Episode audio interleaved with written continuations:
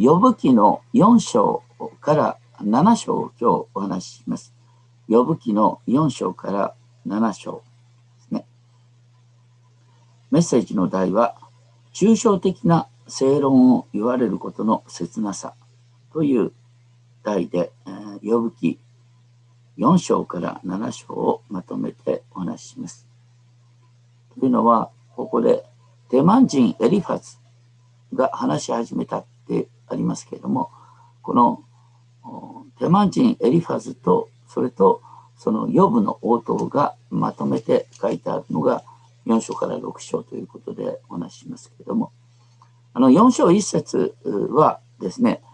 実は原文でですね、あの すると答えたテマン人エリファズがっていうふうに書いてあります。要するに、あの、エリファズは、みん、えっ、ー、と、ヨブの疑問に答えようとしたんだ。じゃあ、ヨブは、あの、エリファズに質問したのかっていうと、そういうわけじゃないんですね。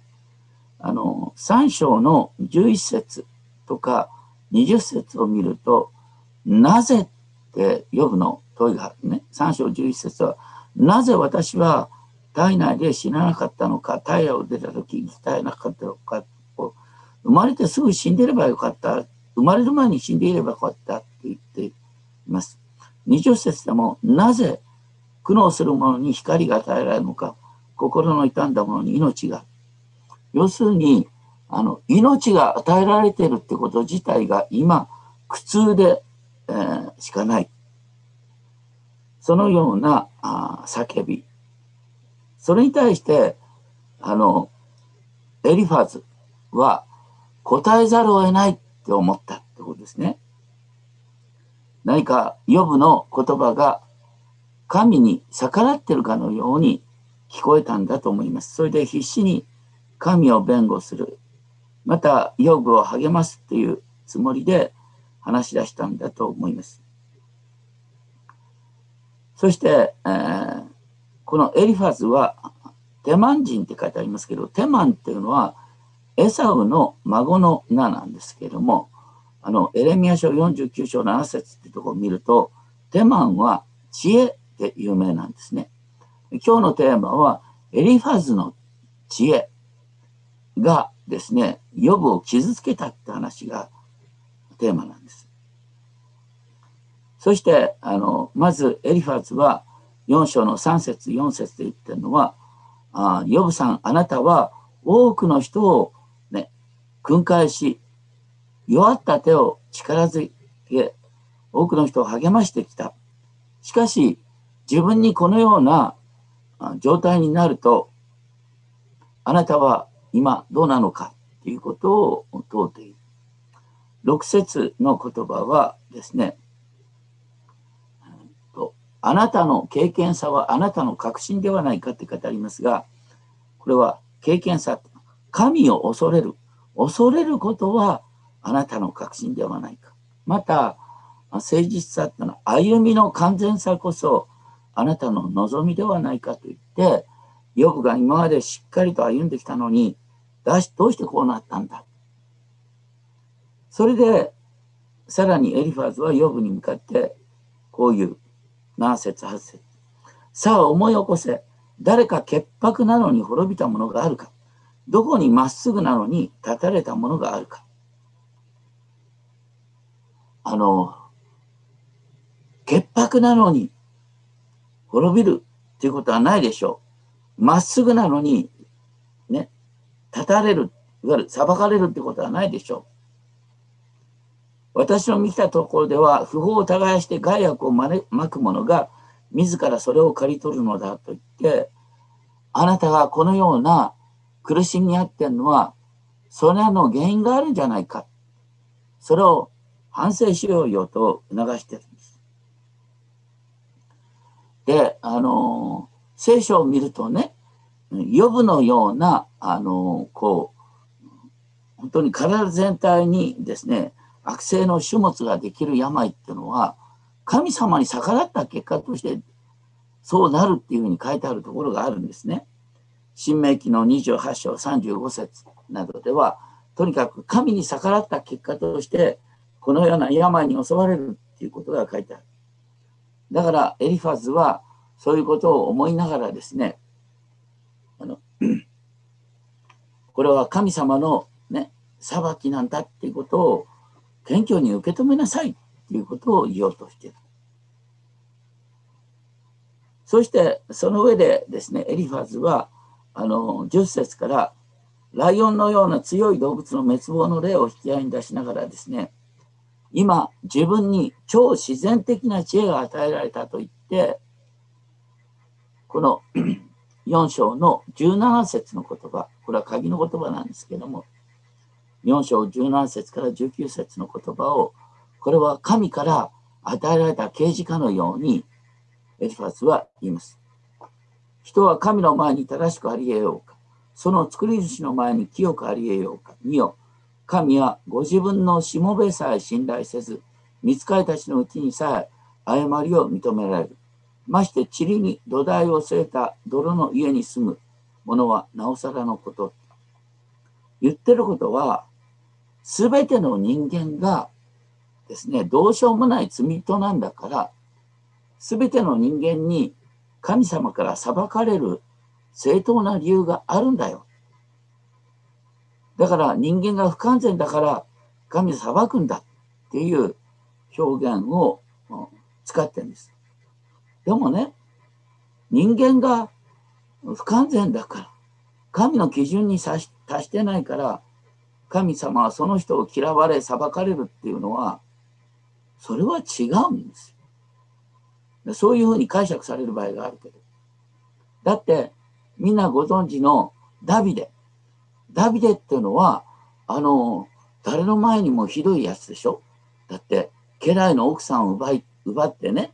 で、あの、それが発覚しそうになったらですね、その家来を騙し討ちにして、知らんぷりして、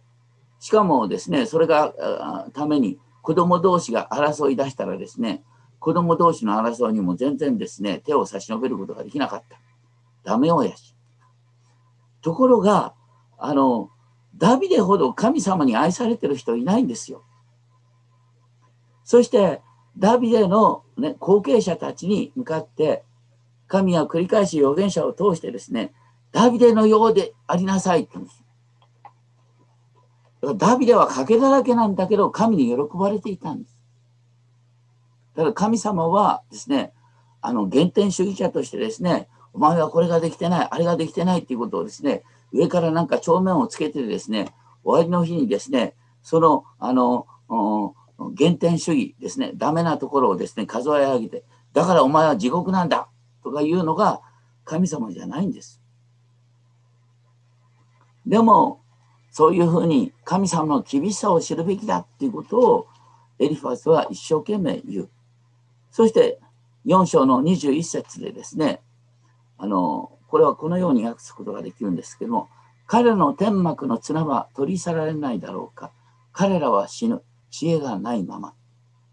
言ってることはですね、知恵がない上に裁きを受けるっていうんじゃなくて、ね、多くの人は知恵がないまま滅びていく。だから、痛い目にあった時に知恵を持って自分がどうしてこうなるのかっていうことを理解することは大切なんだよっていうことをエリファースは諭そうとしているんです。でも、ね、この予備記の結論では、ね、エリファスの言ったことは間違いであるって神様ご自身がおっしゃるんですよね。実はね、神様は予部を特別に愛してるがゆえに、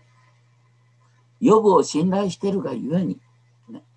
サタンの攻撃に任せたんだっていうわけのわかんない話になってるんですけども、とにかく、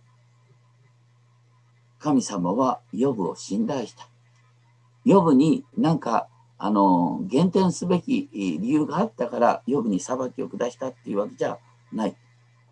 あの、でもね、このヨブのような考え方っていうのは教会の歴史の中にあるんですね。あの、ちょっとこれ見にくい絵かなと思いますが、あるところで買ってきたんですが、あの、これは中世のね、あの、こうキリストの裁きを表してるこのですね、一番上にいるのがキリスト。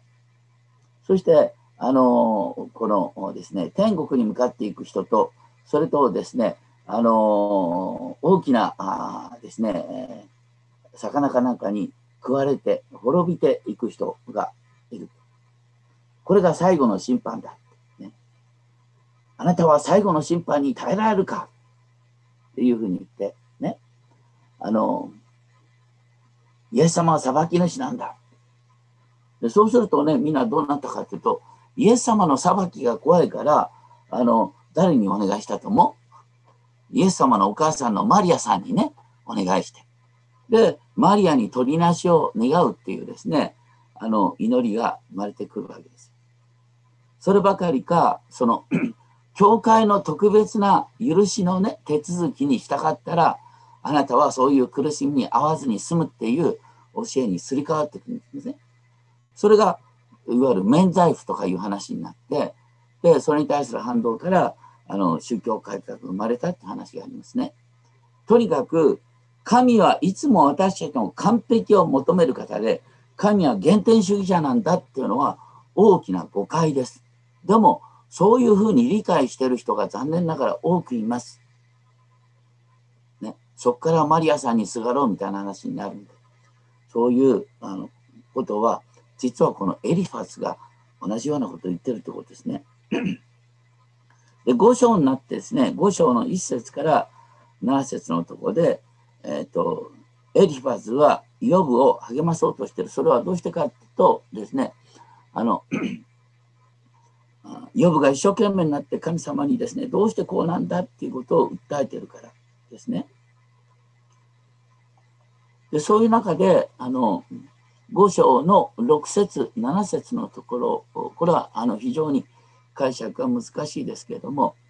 言ってることはですね、7節とセットで、要するに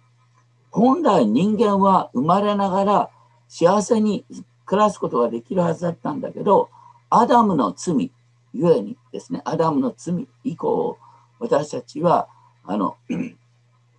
大地が呪われた結果として、この地上の生活は苦しくなったんだっていうことをエリファズは言おうとしてるんですね。だから人生は苦しいと思わなければ生きていけないんだよってね。苦しいのが当たり前だと思いなさいって話なんですよ。まあ、日本でもね、同じようなことを言ってる人がいる。ね、有名な言葉で、あの、徳川家康の遺訓っていうのがあるんですね。徳川家康の遺訓。あの、いろんなところで皆さん聞いたことがある。徳川家康はこう言ったっていうね。人の一生は重荷を負うて遠き道を行くがごとし、急ぐべからず、不自由を常と思えば不足なし、心に望み起こらば、困窮したる時を思い出すべし。勝つことばかりを知りて、まくるを知らざるは、害その身に至る。まあ、要するに、人生は苦しみに満ちてて、ね、負けることもしょっちゅうあるんだっていうつもりで生きて初めて、あなたはね、まともに生きられるんだって話なんで。こんなこと言ったってだけど、負けるのが当たり前だって思うのもおかしいし、それからやっぱりね、楽に生きたいっていうのは人間じゃないですか。だからこそ私たちは本当に、あの、神様、今日の一日を守ってくださいとか祈るわけですよね。こういう諸生君のようなもので、私たちの心が落ち着くんだったら世話がない。ヨブのようにこのように散々苦しい目に遭ってる人に改めて小生君言って何の役に立つのかってことですね。しかも、5章の8節から10節のところで、このエリファスはですね、改めて、でもね、これから神様事情を変えてくれるかもしれない。だから、これから神様に期待していこうよっていう励ますつもりでですね、あの、これからでも神様にね、あの、謙遜に願っていったらいいよっていうふうに訴えるんです。そして5章の11節12節の言葉はある意味で模範的なこれは言葉ではあるんですね。エリファスが言った言葉。神は低いものを高く上げ、嘆き悲しいものは安全なところに引き上げられ、神は悪賢い者たちの企みを打ち砕かれ、彼の手は良い成果を得られない。で、16節では、こうして弱い者は望みを抱き、不正は口をつぐむと。これはね、あの、以前やったマリアの参加にとても似てるんです。だから、エリファズの言葉はマリアの参加ととても似てる。当然ながら模範的な言葉なんです。ただ、ヨブには当てはまらないんです。だって、ヨブは何の悪いこともしてないので、何も悪いことしてないのに、ね、サタンが神様にね、ヨブに災いを与えたらヨブは神を呪うに違いないと言って、そう言いたいって神様はヨブを信頼してるから、ね、一時的にヨブに災いを許したっていうことなんであって、ね、決してですね、あの、ヨブがより清くなる必要があるっていう話じゃない。ヨブは十分謙遜だった。でもね、私たちもさ、あの、神様との関係で、あの、やっぱり、え神様の前に謙遜なふりをすると神様愛してくれるかもしれないなんてさ、あの、ついついクリスチャンね、人の前で祈る時私のようなね、あの、こう、汚れたものがとかね、あんまり汚れたと自分で思ってないくせにさ、私のようにね、いてもいたいなくてもいいようなものでもというふうに謙遜ぶって祈る場合があるんですが、それはどうなのかなと思いますね。とにかく、あの、エリファズの言葉は、教理的には正しいんだけど、ヨブのような不当な苦しみに遭ってる人には、かえって自分の正直な気持ちに蓋をさせる意味しかないってことですね。そして5章17節18節で、ああ、幸いなことよ。神が叱責するその人は。だから全能者の訓戒を拒んではならない。神は傷つけるが、その傷を包み、打ち砕くが、見てで癒してくださるから。この5章17節18節も、あの、エリファスの言葉は模範的なんです。それはね、あのー、こう、以前やったヘブル人の手紙12章5節以降にも書いてあるね。あの、苦しみにあった時に、神様が訓練されてるって思いなさい。神様は愛する子を厳しくね、鍛えようとするんだよ。あなたが苦しんでるとしたら、神様はあなたを訓練しようとしてるんだ。そのように受け止めなさいっていうことが、ヘブル書12章に書いてあります。それは本当にその通りです。私たちの場合にはそれが当てはまる。でも、ヨブの場合は別にね、神から訓練される必要があって苦しんでるわけじゃないでしょ。ね、ヨブは正しい人であるがゆえに、神様はヨブを通してサタンに勝利を宣言するために、ヨブを、ヨブにですね、苦しみを与えてるっていうことであって、私たちの恩は、ヨブの場合は全然当てはまらないんです。私たちは本当にしばしばですね、あの、その人にこれを言って役に立つわけじゃないんだけれども、ね御言葉の知識を用いてですね、余計なことを言ってしまうことがあるんだっていうことを覚えたいと思います。一番最初に言い忘れましたけども、あのね、昔こんなことを聞いたことありますね。ある人が最愛の人を失って悲しんでいた。最愛の人を失って悲しんでいた人に向かってですね、友人のクリスチャンがこう言った。神はね、すべてのことを働かして益としてくださるんだ。最愛の人を失ったことを益としてくださるなんて、こんなこと言われたら頭にくるよね。そんな益だったらいらないよって。思うよね。一見正しい御言葉なんだけども、それを言われちゃったら、もう達成がなくなるっていう言葉ってあるんですよ。まさにエリファスの言ってる言葉は、教理的には正しい。だけど、ヨブの現実には全然合わない。ね、しかもですね、このエリファスはこのようにあなたがですね、神様の前に謙遜になるなら神様はあなたの人生を豊かにしてくれるんだよって5章26節で言っている。さあ27節で、さあ私が調べ上げた言葉、ことはこの通りだ。これを聞き自分自身でこれを知れとか言って。これもね、よくあんだよ。あの、こう、私たちに慰めと思って思って言ってくれる言葉がですね、もう自分ではよく分かってる言葉。よく分かってる言葉を、見言葉を使われてですね、なんか、あの、励まされたらね、頭にくるっていうことないですか皆さん。そんなこと分かってるよ。分かってる。だけど、耐えられないと思ってんじゃないかって思うのが人情。だから、あの、正しい言葉なんだけども、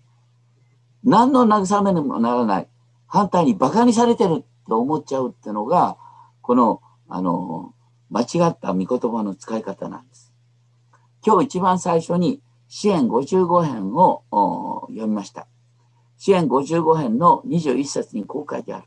その口はよどみなく語るが、心には戦いがある。その言葉は油より滑らかだが、それは抜きの剣である。よどみなく語っている御言葉、聖書の教えがその人にとっては剣として響いてくる。ね、本当は、その人はね、馬鹿にしてるだけかもしれない。あなたに教えてあげるって上から目線で。こういうの頭にきますよね。だから、御言葉の使い方も本当に気をつけなきゃいけないっていうことが、これを通してわかると思います。そして6章になって、ヨブはですね、あの、エリファズの言葉に対してですね、答えていきます。それはですね、もっと私の状況を見てよっていう訴えなんですね。そして、自分自身の苦しみの根本は何かというと、6章の4節誠に全能者の矢が私に刺さり、その毒が私の霊を飲み、神の脅威が私に対して準備されていると言って、あのね、全能の神が私に攻撃を仕掛けてるって、ヨブは訴えたんです。これは嘘じゃなくて本当なんだよね。だって神様がサタンに許したことによって、ヨブはこのような痛みに遭ってるわけですから。で、しかも、ね、6章の5節から7節の中で、あの、エリファズの知恵の言葉。それは全く私には、ね、受け付けられるものではない。5章の7節の終わり。あごめんなさい。6章の7節の終わりですね。あの、このエリファズの言葉、ね、私には腐った食物のようだというふうに言いました。そして、6章の8節からヨブの願いが記されます。ああ、私の願いが叶えられ、私が望むものを神がくださると良いのに。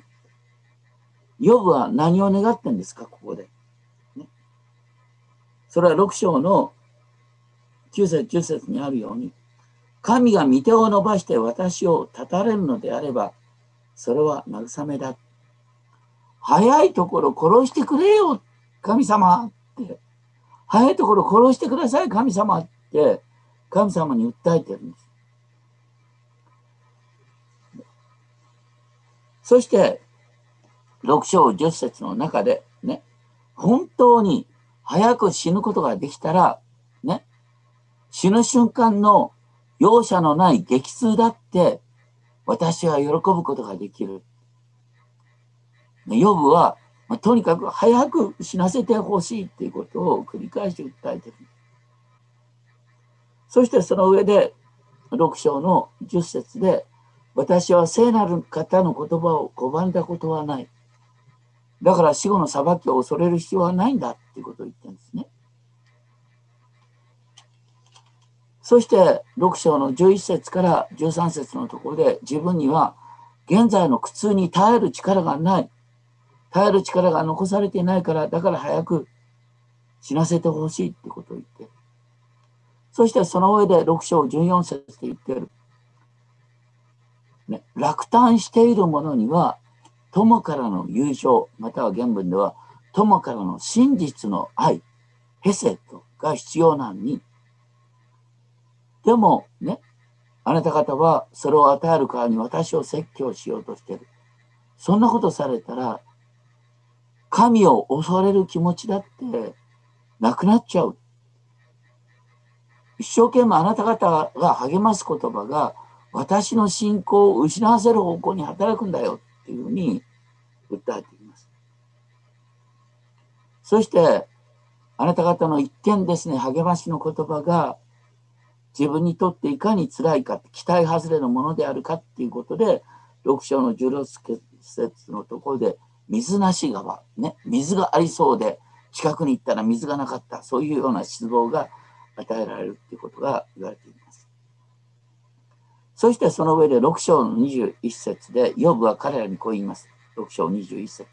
あなた方は恐ろしいことを見て怯えている。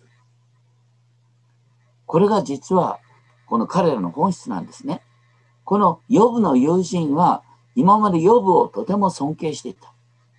そしてヨブが全く人間であると思ってた。そのヨブにこれだけ厳しい裁きが、ね、ここれだけ厳しい災いが来た。だから彼らはどうしてかっていうのはわからない。その中で彼らが思ったのは何かっていうと、きっと、ね、ヨブはみんなの前で格好つけてただけで、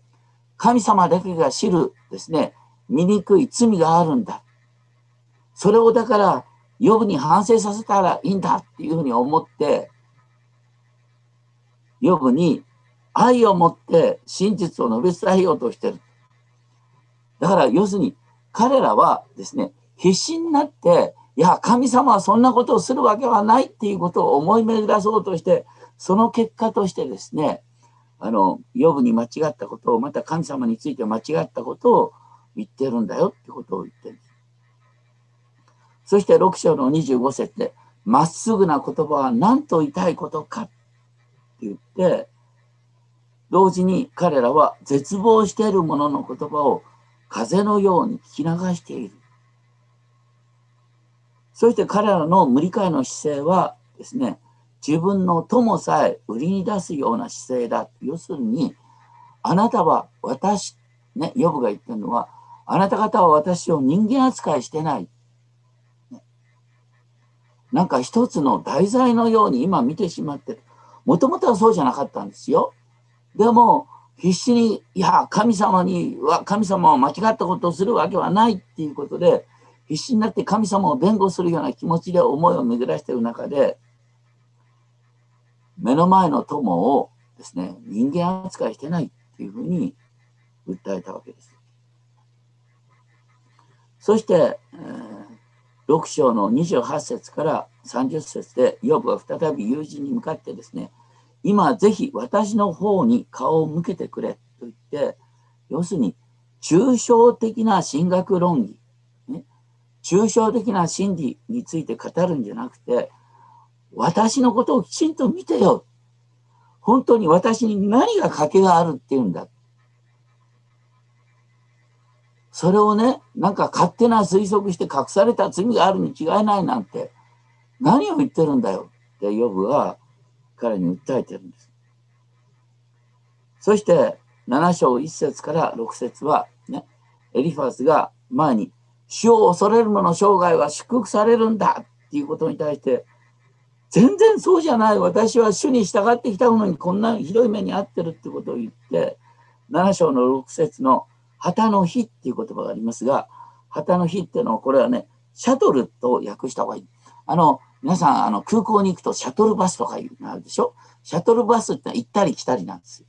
この旗の日っていうのは英語にするとシャトルなんですね。これは、あの、旗を折るときにですね、縦糸、縦糸の、をですね、ををはわして、そこに横糸を生やすときに、あの、なんだ、あ長い木にですね、こう入れた糸をですね、こうやって通していくわけで、こう行ったり来たりさせて、それで横糸を通していくんですけども、これは本当にすぐに糸がなくなるんですよ。だからそのようにですね、あの、ヨブの言葉、あごめんなさい。あの、ヨブにとって自分の命は、その旗の日よりも早く、望みの前も終わるってですね、そのような自分の現実を改めて訴えてるってこと。そして、7章の7節から21節は、ヨブが神様に向かって自分の苦悩を訴えている。7章7節から21節は、これはヨブの神に向かっての祈りなんです。今日はここのところを最後に覚えたいと思います。ヨブは神に向かってどのように自分の苦悩を訴えたか。まず第一に7章7節思い出してください。英語にすると remember ね。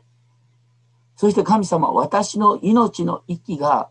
本当に儚いんだ。私はもうね、一生幸いを見ることができないという気持ちになってるんだ。そして、自分が神の前から消え去り忘れ去れるものであるということをですね、7章の11節だからこそ私も自分の口を制することをせず、霊の苦しみの中で語り、魂の苦悩の中で嘆く。ね。私はすぐにも忘れ去らせ、忘れ去らせ、忘れ去られようとする人間だからこそ、言わしてください、神様。言わしてください、神様って神様に訴えてるんです。で、7章の12節私は海でしょうか？それとも竜でしょうか？っていうのは、海も竜もですね、神に敵対する力と当時見られていた。だから、これは簡単に言うとですね、神様に向かって、私はあなたにとって敵なんですか？っていうことなんですね。だからあなたは私にこういう意地悪をするんですか？って神様に訴えてる。しかも7章の13節14節ね、自分は眠りの中で痛みを忘れたいと思ってるのに、反対にあなたは私の夢の中にまで入り込んできて私を苦しめてるって必死に神様に訴えてる。で7章15節では、ね、自分の体の癒し、ね、体ではなく死を選びますっていうのは、ね、早いところ死なせてほしいっていう最後の訴えなんです。そして7章の15節から16節の言葉、16節の言葉はもう本当に絶望。もう嫌です。いつまでも生きたくありません。構わないでください。私の日々は虚しいものです。って、早く死なせてほしいと、神様に訴えています。そして7章17節で、人とは何者なのでしょうあなたがこれを尊び、これに目を留められるとは。人とは何者なのでしょうっていう言葉は、支援八編の有名な言葉です。それは、人間が神様の前にいかに高価で尊いものと見られているかっていう人間の尊厳を語るのが詩篇八編なんですけども、その言葉を用いながら、ヨブは、神様、あなたは私を特別に尊いものと見る代わりに、私に特別に厳しい裁き、特別に厳しい裁きの基準を私に当てはめようとしている。あなたは私を攻撃の対象にしてるっていうふうに神様に訴えたんです。7章20節どうしてあなたは私を標的にされるのか。まあ、普通で言うとね、なんで神様あなたは私を目の敵にするのかなんてさ、とんでもない言葉だよね。でも実際はこれは正しい言葉なんだよ。だって、神様の許しの中で、ね、サタンがヨブにこのような苦しみを与えてる。神様がある意味でヨブを目の敵にしてるように見えるっていうのは決して間違ってはいない。ただそれは目の敵にしてるんじゃなくて、神様は予部に期待して、予部を通して、サタンに対する勝利を宣言しようとしている。そういう中でですね、私たちは苦しい時にどのように祈ったらよいのかっていうことを覚えたいと思いますが、さっき、御言葉の目想の中で読んだ第一ペテロの5章7節からのところにこう書いてある。第一ペテロ5章7節から。あなた方の思い煩いを一切神に委ねなさい。神があなた方のことを心配してくださるから、身を慎み、目を覚ましていなさい。あなた方の敵である悪魔が誰かを食いつこそうと探し回っています。固く信仰に立ってこの悪魔に対抗しなさい。悪魔に対抗する道は何かっていうと、あなた方の思い煩いを神様に打ち明けることだ。あなたの疑問を神様に打ち明けることだ。神様との対話の中に生きることによって、私たちはサタンに勝利できるんだっていうことを言ってるんです。そういった神様との対話の中に生きる者に対して、神ご自身がしばらくの苦しみの後で固く立たせてくださるんだよっていうことを言おうとしています。これはね、この災いにあった原因を分析するっていうよりは、とにかく災いの中で、予部のように神との対話を重ねていく。自分が思っていることを神様に必死に訴える。でも、決して神を呪ってるわけじゃないんです。神様どうしてこうなんでしょうかって、神様に疑問を投げかけて。そして神との対話の中でですね、最終的に予部の勝利が明らかになっていく。それは最後に明らかですけども、このずっと貫いているのは、予部の、ね、このような訴えを神様は決して軽蔑してないっていうことが、ね、一見ですね、予部に対してどうどうしてこういうふうに言うのかっていう答えは後で出てくるんですけども、でも基本は神様は予部との対話を喜んでおられるということが結果的にわかるんです。